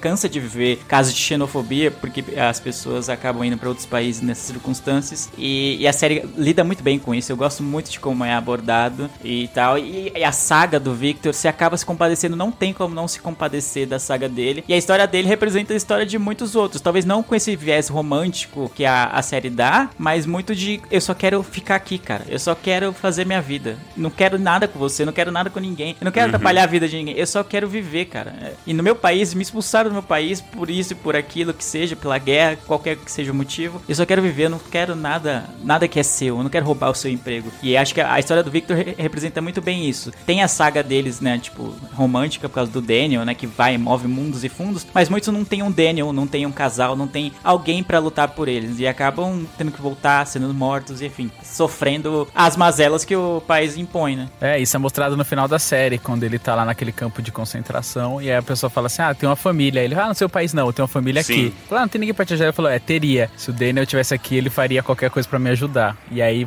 faz esse paralelo com o que você acabou de falar. é, então, né? é legal esse. Legal, né? É, é um pouco. Falar legal nessa série é um pouco estranho. Mas é interessante como eles mostram como esse tipo de comportamento xenófobo pode evoluir pra algo que virou. que foi o nazismo, né? Que ele construiu campos de concentração, dizendo que só a raça ariana, que nem existe propriamente, é, é a raça pura. E aí passou a mandar pessoas judeus e outras minorias pra campos de concentração, porque a vida deles, teoricamente, valeria menos do que a da raça ariana. E é bem essa evolução. Tipo, se você tem um pensamento de que, ah, imigrantes, não sei o que, tem todo mundo que morrer, por que, que eles estão aqui, estão roubando meu emprego? Pra evoluir pra algo assim, já que eles estão aqui, a gente tem que fazer eles trabalhar pra gente, eles têm que estar à parte porque eles vão trazer doenças, eles têm que estar à parte porque eles não são tão humanos quanto nós somos humanos. É meio como Re- Revolução dos Bichos também, né? Todos são iguais, mas alguns são mais iguais que os outros, sabe? Então, pra Uhum. evoluir pra esse pensamento é um passo, entendeu? E a Europa flerta muito, em muitas ocasiões, em muitas Exato. passagens da história, com esse tipo de pensamento. E a forma como é tratado na série os campos de concentração e como o governo tem pra poder acabar com eles é misturar todas as pessoas que têm uma doença. Que é, qual que é a o nome da doença? Doença do macaco, um negócio assim, né? Uma gripe do macaco. Eles misturam essas pessoas e aí elas ficam doentes e é uma maneira de extermínio também. É uma maneira mais velada, entre aspas, mas é uma maneira que vai fazer com que o cidadão comum acabe comprando, né? A morte dessas pessoas. Então elas são deixadas ali ao relento justamente pra morrer. E essa estratégia de misturar com as pessoas doentes, do ponto de vista do governo, pra eles, né? É a maneira genial, a maneira certa a ser feita.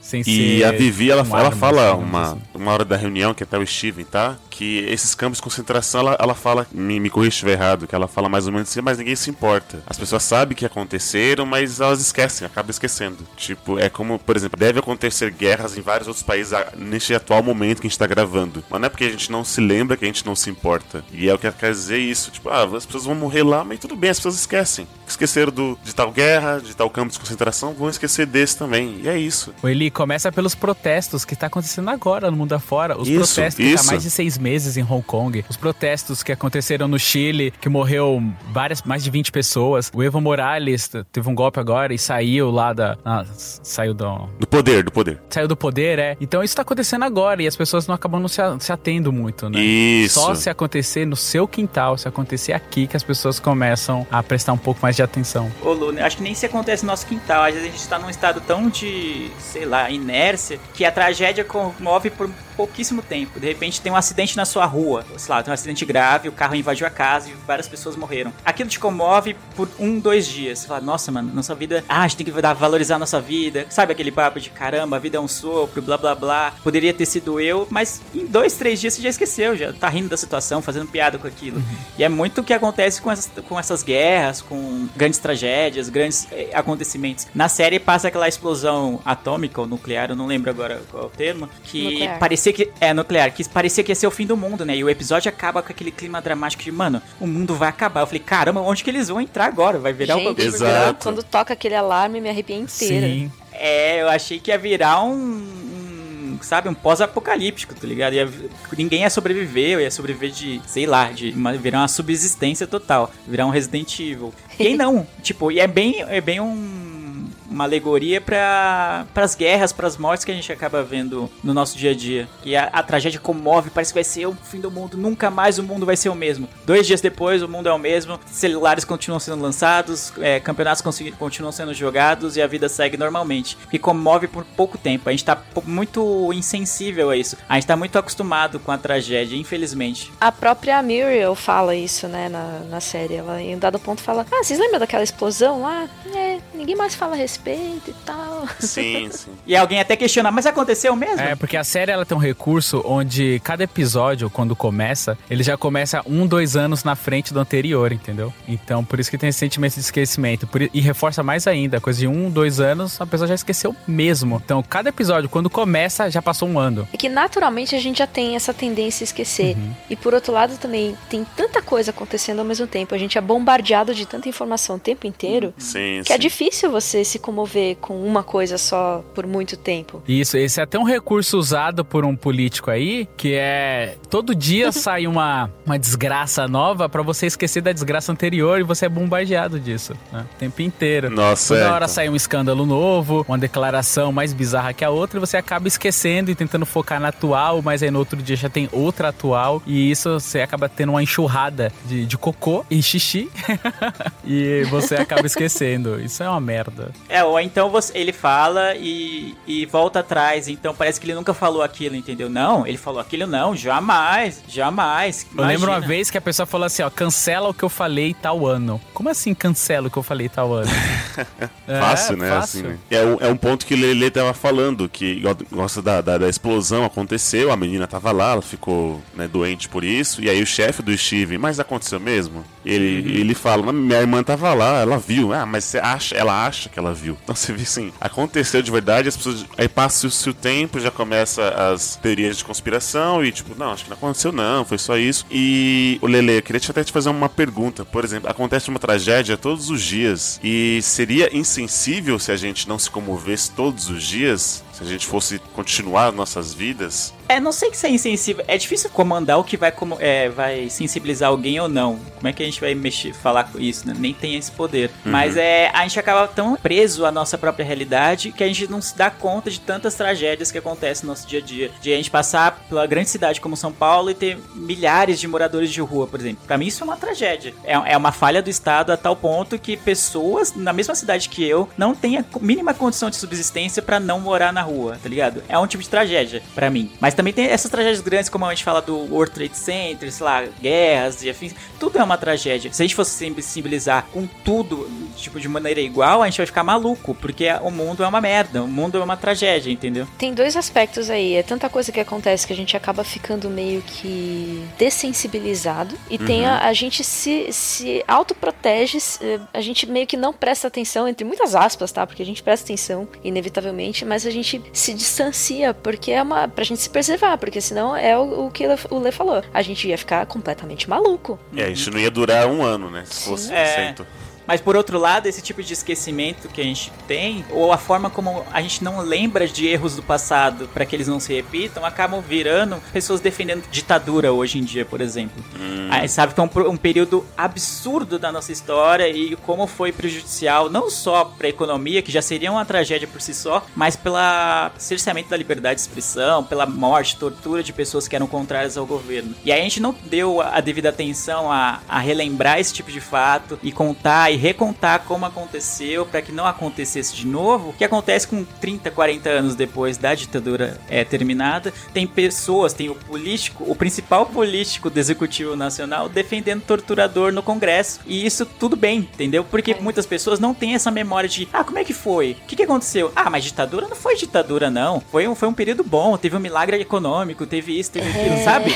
Porque a gente não se relembrou, não fe- fez questão de reforçar como a Alemanha faz hoje com o nazismo, tem o memorial lá do Holocausto, e diariamente é, ou anualmente é, é relembrado nas escolas. Olha, esse foi um período de vergonha para a história da Alemanha. A gente se envergonha Sim, muito sim. que o nazismo tenha crescido e se desenvolvido aqui no nosso território, porque é uma mancha, é bizarro que isso tenha acontecido. Então eles fazem questão de relembrar. E no Brasil, em outros lugares, não é assim que é, é tratado. E, com- e quando não é tratado dessa forma, a gente tende a repetir os mesmos erros. né? Sim. Inclusive o Steven fala em. em- no- acho que é no quarto episódio que ele, que ele fala que a gente teve sorte de ter nascido nos anos 80. Que os primeiros 30 anos foram bons. Aí a Nossa, irmã dele é fala: peraí, teve algumas guerras aí no meio, né? E tal.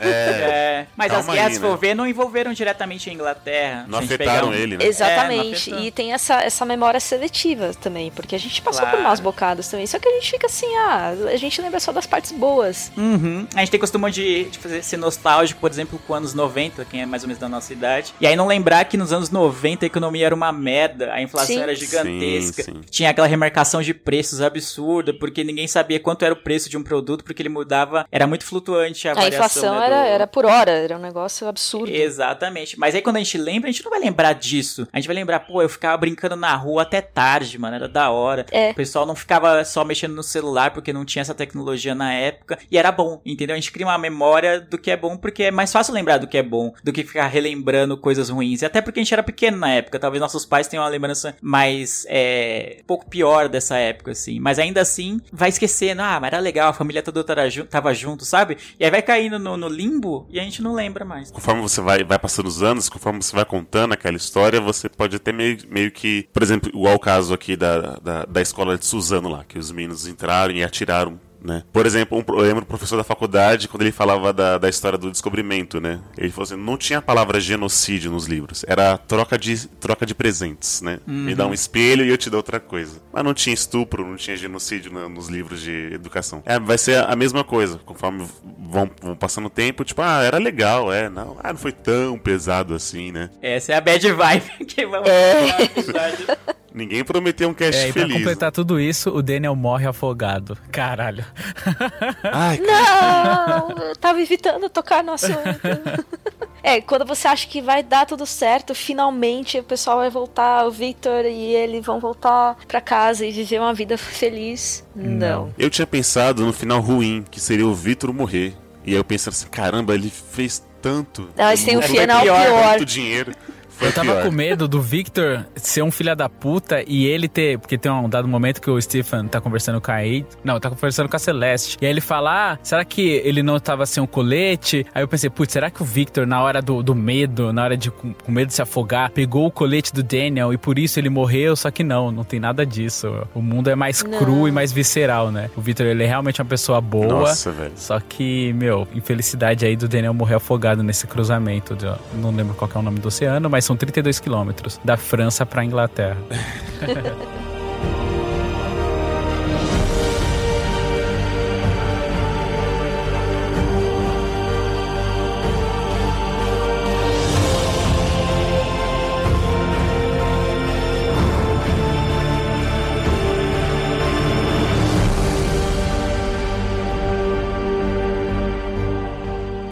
Vamos, falar do final. O que vocês acharam do final? Jojo. Não, só ia pontuar que eu acho legal algumas coisas que a série, a série vai falando ao longo, né? Que, de acontecimentos meio banais, mas que mostram também como ah, o mundo vai, vai evoluindo pro caos e pra tragédia. Tipo, tem um dado humano que a, a Muriel fala pra uma das netinhas: Eu procurei chocolate em todos os lugares e não encontrei. E, tipo, Caramba, não é existe verdade. mais chocolate no mundo. E aí, lá pra 2028, não existe mais banana no mundo. Eh, São pequenas coisas que você vai, vai mostrando, né? A mudança climática, como ela vai af- afetando nas pequenas coisas também. Tinha uma comida lá que era feita por. É, como é que é? Bactéria, que ela. É. Coisa de castanha, coisa assim. né? E aí, é engraçado essa parte, porque só é, perguntando, tá, mas e o sabor? Ah, é de castanha. Tá, e o que que é feito, do que que é feito esse, esse aromatizante? De castanha. Ah, então peraí, qual que é o propósito? Então me dá castanha pra comer, caramba. Né? Ver castanho. mas eu achei bacana o final, pô, a, a torre de Pisa cai finalmente, né? É, nossa, Olha é aí, né? verdade. Eu falei, caralho, que foda. E a mulher fala assim, né? Finalmente a torre de Caiu, Pisa é. caiu. É, uma coisa que eu acho muito potente no episódio final é o discurso da, da Da avó. Muriel, total. Que ela fala que esse é o mundo que nós é. construímos, que é justamente isso que a gente tá falando, que as coisas vão Nós somos os culpados. nós somos os culpados. As coisas vão acontecendo e, meu, a gente tá, a gente aceita e segue a vida. Ao invés de fazer efetivamente alguma coisa a respeito. Então, se as coisas estão assim hoje, é porque a gente deixou. É porque eu mereci. É a meritocracia reversa. Exato. Nossa. Mas eu achei muito legal a revolução, né, que, que acontece com nos, nos campos de concentração lá. Tudo acontece mais ou menos ao mesmo tempo, tanto na, no, no bairro lá onde a Rose tá, que é fechado, porque alguém determinou que era uma zona criminal e aí é, é fechado. A gente tem isso aqui onde os correios não fazem entrega. É, e onde, é onde o Uber não vai também. É, exatamente. Só que ao invés de ser simplesmente um aviso, onde o Uber não vai, eles realmente botam uma cerca e policiais em volta. Uma hora é para fechar e abrir o É. portão. E aí, quando o filho dela fica pra fora desse, desse portão, ela finalmente resolve tomar uma atitude e com base justamente no discurso da, da avó, ela fala, ela liga inclusive pra avó, lembra que você falou e não sei o que, então, hoje realmente o que vai acontecer é minha culpa. E aí ela cata o caminhão e abre os portões Pô, e é. lindo. é muito boa. Enfim, e o final com, com a Edith subindo pra. Não é bem pras nu pra nuvem, pra água, né? Todas as memórias dela. Uhum. Achei interessante também que aí você vê que a história toda é contada do ponto de vista dela. E talvez isso pode ser. É um, é um viés, né? de- de- que a gente tem. É o ponto de vista dela. Então, de repente, alguma coisa Isso, pode é. ter sido ah, omitida ou engrandecida, porque É, porque ela é uma ativista e tal, né? Uma ativista humanitária. Ela é maravilhosa. e ela. Eu achei um pouco paia no final, que ela fala que vira amor. Eu achei muito longo esse finalzinho. Tipo, já poderia ter encurta- encurtado, porque é. Tinha amor. outras questões, outras questões a serem exploradas, eu acho, mas ficou nisso daí. E achei legal a confiança entre ela e a Bethany, que é a Bethany que é a ponte dela, né, com a família. Uhum. Sim, e é uma, é uma relação de confiança que ela, a Bethany nunca teve com a mãe, né, assim. Sim. E aí eu fiz um paralelo também com um discurso que a gente ouviu recentemente, que o- a pessoa falou que o amor vencerá o ódio. Sabe quem é esse discurso? Não. Jesus? Lula livre. Lula livre. Lula livre. Quase. Claramente o PT financiou essa série. Quem não, só não vê quem não quer. E, e aí esse é o final, né, do peão de Inception, que será que ela, será que funcionou, será que não? Sim. Veremos na próxima temporada, por favor, quero agora na minha mesa, já. Vai ter temporada? Eu acho, Acho que, que não. não, acho que é é uma uma minissérie, é. Acho que É uma não. minissérie. Ai, É a minissérie, acabou assim, entendeu? Você vai, vai ficar. E tanto é que quando a avó tá dando esse discurso, já tem um outro político aí que uma gravata gira, né? E ela fala assim: é desse que a gente pior tem que que, ter pior medo. do que tá né? não fica. Basicamente é. Eu tô rindo, mas é, é- mas eu tô chorando, É. na verdade. É. E você, Lele, o que, que você achou? Suas considerações finais. Nossa, mano. Eu tinha que fazer uns, lá, uns 20 minutos de considerações finais. Eu falei pra esse cast ter 4 horas de duração, vocês não É verdade. é verdade. Porque caberia muita coisa ainda, sabe? É, ela é muito densa, como a gente já falou, até brincou, né? Falando do Roger no começo. E tem tantas nuances, tantas camadas a série que é até difícil resumir. Mas a gente acabou não falando tanto do aspecto da série, né? Falou muito mais do nosso do impacto que ela causa na gente. E, e, cara, mesmo que você não curta política, não curta nada do que a gente falou aqui, vale como uma série, porque ela funciona como uma história, ela se, se envolve com os personagens, você se comove por eles. E o roteiro é muito bem feito. Ah, o final é muito bom também. Então, a maquiagem, a maquiagem É. do pessoal, o envelhecimento da vozinha lá. Você acha que ela já é velhinha no começo, mas no final ela vai ficando muito mais velhinha aí. Vale. Uhum, uhum. Não, é muito e bom. adolescente, que é a mulher no final, né? Putz, Sim, que mulherão, só- meu é, Deus, socorro. Aham. É muito bem feito. Tudo, todos os aspectos técnicos que uma série boa precisa ter, a Years and Years tem de bom também. Então é muito bem feito, é muito bom pontuar isso. Mas fora isso, cara, ai, mano, o discurso da, da Muriel lá, pra mim, é, é como se fosse o editorial da série, tá ligado? Ela resume bem o que é o sentimento de que nós causamos aquilo tudo. E não importa, né? Meio que a gente vai continuar causando esse tipo de coisa porque o ser humano tá na essência do ser humano meio que cavar sua própria ruína, sabe?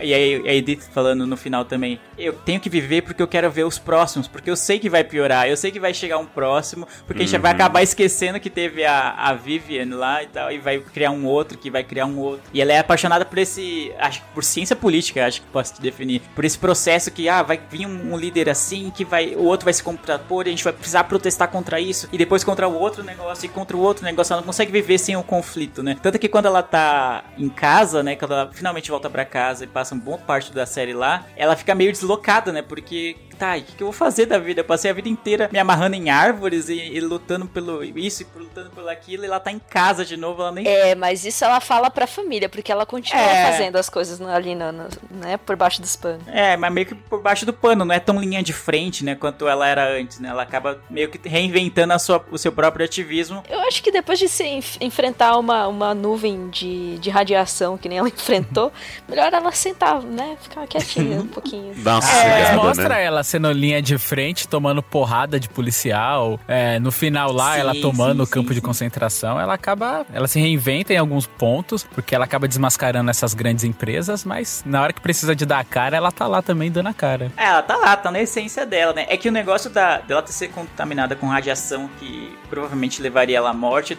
deu uma baqueada nela também. Ela ficou meio, ah, vou voltar pra família. É, pensei tal, nisso também. Foi legal essa parte da, convi- a da convivência dela com, com o restante da família, porque a Edith era tipo meio que um mito, né? Ela existe, mas ela não atende celular, ela nunca tá disponível, ela não vem nas reuniões, nos aniversários, então era quase algo à parte, né? E ela passa a fazer parte disso, né? Do- do- dos rituais da família, do- dos aniversários, do, do velório, sabe? Das cinzas jogadas, tudo ela passa a fazer parte. E a gente meio que conhece ela meio junto com a família, né? Que a família só tinha uma ideia de quem ela era, depois de tanto tempo que ela passou fora. E eu acho brilhante, eu acho muito legal do final ser aberto também. Esse negócio do amor, ah, eu sou o amor, é, é meio, ah, meu pai sou um pouquinho utópico demais, mas a, a- a essência do amor vencerá o ódio, pra mim, me agrada muito, então Lula livre. acabei, acabei curtindo de uma maneira geral, entendeu? E é, brilhante a série, mano. Brilhante, brilhante. A gente não dá mais notas na mim, mas pra mim é 10 de 10 fácil, sabe? Lulu. Bom, eu gostei muito dessa série. Eu acho que ela, ela cumpre o propósito, que eu acho que ela serve de aviso pra mostrar pra onde a gente tá indo, né? Porque normalmente a gente tem medo de um governo que seja totalitário, que tome o poder, a força e tal. E na verdade não. A maneira como mostra, como está acontecendo, isso na vida real, não só na série, é que eles acabam chegando ao poder de maneira legítima, por voto e tal. E isso mostra a preocupação que eu tenho com a sociedade em si, sabe? De do norte dela tá sendo guiada por, um, por algo bem horrível. E a série mostra isso de, de maneira magistral. E até acho que vale realmente reforçar o discurso final ali da, da Muriel, que mostra que a culpa é nossa. Mais uma vez a série mostra que, cara, a gente que tá, tá transformando o mundo no que ele é. Apesar da- de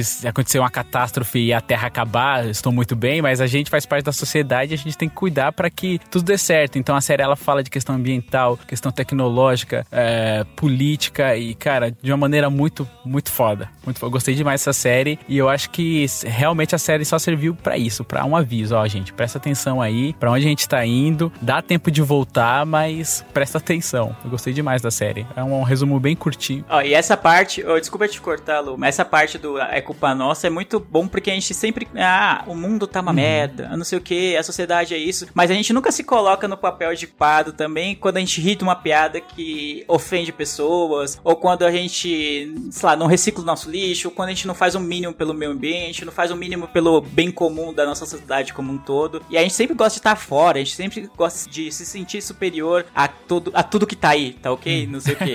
E, e na verdade a gente é muito parte do problema. Todo mundo é parte do problema. E quando a gente. Essa série, mano, não tem como você assistir essa série e não ficar impactado e Não tentar tem. rever um pouco da- das nossas ações, de quanto a gente às vezes é nocivo pro, pra sociedade ao nosso redor, mesmo que seja a nossa micro sociedade, assim, a nossa rua, nosso bairro ou a nossa família, e a gente não percebe, assim. Então é bom porque ela coloca o dedo na ferida nesse sentido de é nossa culpa, não é o outro, não é sociedades passadas, não é o petróleo, não é não sei o que. É também, mas é muito nossa culpa. É, é, é, o mundo tá uma merda, mas você faz parte do mundo. É, É, que nem a galera que exatamente. reclama do trânsito, mas você também faz parte do trânsito. Você tá ali Uhum. ajudando o trânsito a ficar ruim. Exato, e não é a nossa culpa de uma maneira é, geral ou de algo muito grave que a gente vai fazendo e faz, mas são nas- nos, nos pequenos gestos, né? Tanto é que a Muriel, ela dá até um exemplo, ah, quando mudou a caixa lá, que tiraram a mulher, deixaram ela desempregada e botaram o computador, a gente não gostou, mas a gente não falou nada. Então, nas pequenas atitudes, mostra que a gente tá acabando destruindo, né, tudo, digamos assim. Então, essa série, ela é perfeita porque ela faz esse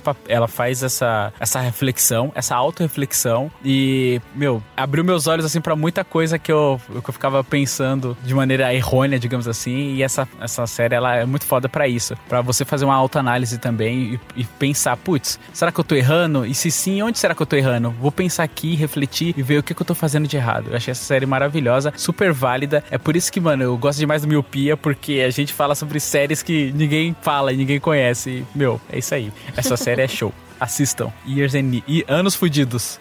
É, eu tô curioso pra saber a opinião dele, porque ele é sempre isentão em Sim. questões Você é um mais, é verdade, Leandro. não, mais É. polêmicas. É verdade. E quando eu, quando eu comecei a ver a série, eu, eu não sabia exatamente sobre o que a série tratava. E aí eu falei, caramba, será que o Eli vai gostar, mano? Ele falou, não, é política demais essa série. Eu pensei que ele falaria. Aí deu dois dias ele, mano, essa série é muito boa, que não sei o que. Eu falei, nossa, surpreendeu, Surpreendeu. assim. Sabe por quê? Porque eu eu gostei da série pelo seguinte: uma por tudo isso, isso que vocês falaram tal, mas era, é porque algo que eu não sei vocês, mas na- no meu ciclo existe essa divisão que se você votou em algum partido, você é superior ao outro, mas às vezes é, é porque o outro não entendeu que é ruim aquilo que ele votou e pronto, aí você deixa de falar com a pessoa, você não vai convencer ela, ou você não vai conversar com ela, porque a gente não tem mais tempo para debate, então você simplesmente ignora ela da sua vida social e é isso. Então quando a gente tava falando da menina lá que ela começou odiando a Vivi, depois ela para ela fez sentido em algum momento e depois ela, é, Rose e depois ela viu que ela realmente estava errada. A forma como isso é contado foi que, o que eu gostei, entendeu? Então eu, eu gosto eu gostei muito porque eu não sou um ativista da, da,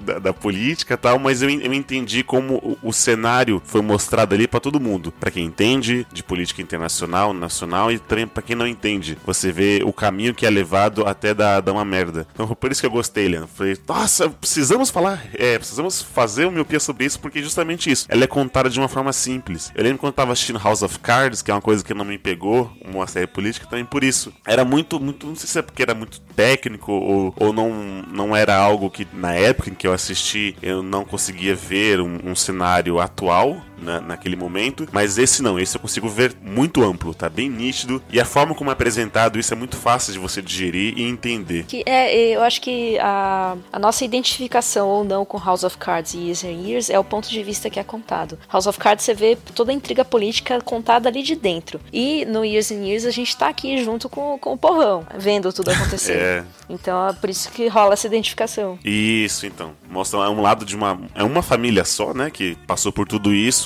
mas você vê que como cada um tem os, seus motivos, e aí no final tá todo mundo junto ali batalhando. E eu sei que é um entretenimento, aquela coisa, nossa, uma série necessária, mas eu acho que essa é uma das poucas séries necessárias mesmo. Se você ouviu o meu até aqui e não assistiu, a gente não deu tanto spoiler, a gente sempre fala na parte por cima e por que que merece ser contada é, é, esse- essa série, mas vá lá, assista. São seis, cinco ou seis episódios, é da Seis. HBO. Seis. Seis episódios, é bem e vale muito a pena. A, a forma como o roteiro ele é, ele é trabalhado é pra você que entende de política, pra você que não entende. E não só isso, como a gente falou, é tecnologia, é humanização, fala uma série de questões. E é muito rápido, né? Em 15 anos você vê como que os anos fudidos foram, foram chegando. E sim, obri- até eu, eu quero agradecer quem desafiou a gente a fazer a série. Como desafiou, a gente ia ficar aqui por umas 4 horas, mas aí o editor não ia dar tempo de, de publicar isso a tempo. Mas, cara, que série, que série. Years and Years, fica aí. E eu acho legal também, só pra arrematar aqui, o, o discurso da avó faz uma, correlação com o discurso que a Edith fala lá no começo do segundo episódio. Que a, a Edith fala que o mundo tá é, ficando cada vez mais quente, cada vez mais rápido, cada vez mais maluco, e a gente não para, a gente não pensa, a gente não aprende, a gente só fica correndo até o próximo desastre. Então é mais ou menos esse, esse paralelo, né? E, e justamente tudo isso que ela, que ela premeditou acontecendo, né? Ficando mais Exatamente. quente, mais rápido, mais maluco, e, e eles não parando pra fazer nada. E até culminar no discurso da Muriel no último E episódio. também tem um discurso importantíssimo pra arrematar o arremate da Jo, que é o discurso lá no começo do Daniel, né? Quando ele tá segurando o bebê, que ele olha pra TV e ele fala que como agora tá se importando mais com política do que antigamente. né? Como isso é necessário, você se importar mais com política. E, aí, ele, ele fala pro, acho que é o Lincoln, Sim, né? Que acabou acabou, de de descer. Ele fala assim: Nossa, como é que vai estar o mundo pra você daqui a 5 anos, Dez 10 anos. anos, 15 É, anos? é muito bom. Assistam. Assistam. Assistam. Ai, vejam, pelo amor de Deus, vejam. Jô, quero te agradecer pela presença aí. Desculpa por não ficarmos mais três horas falando. Não, eu que agradeço pelo convite. Eu, se não fosse por vocês, eu nem teria assistido essa série. Eu odiei, mas eu amei. Odiei amar. É porque eu até mandei mensagem pra vocês. Eu assisti o pro primeiro episódio, eu fiquei, eu- que eu terminei o episódio chorando, né? Porque é assustadoramente real, é algo muito plausível de acontecer. E eu fiquei, eu passo noites pensando agora nessa série. Eu tô em choque ainda. Odeio vocês, mas obrigada. Mas, e agradecendo ao Midcast, né, que nos desafiou e cumprimos aí o desafio. Talvez, não sei se foi com louvor, mas tamo aí, ó. Tá, tá feito. E, e mande mais, né? Não, Lele, mande mais. Manda mais, mano. Mandou o desafio, a gente tá aceitando, mano. Ai, mano, é fantástico. Assista essa série. Com- é Assista. muito bom ver o processo de como pequenas coisas se tornam muito grandes com o passar do tempo. Efeito borboleta. É o efeito borboleta, exatamente. A gente- nunca liga pra pequena coisa que vai, vai mudar na nossa vida, que um político faz ou que alguém faz, mas isso sempre traz consequências grandes que a gente de repente só vai ver em médio e longo prazo. Muito boa. Assistam Years and Years. Exato, e votem com consciência e bebam água. E passem protetor solar. Sim. Nossa, Pedro Bial falando, né? Então é isso. Obrigado vocês aqui por mais um cast gravado. Obrigado a você, Milpe, que escutou a gente até aqui. Eu os vejo em algum ano fudido. E tchau! Tchau, tchau! Follow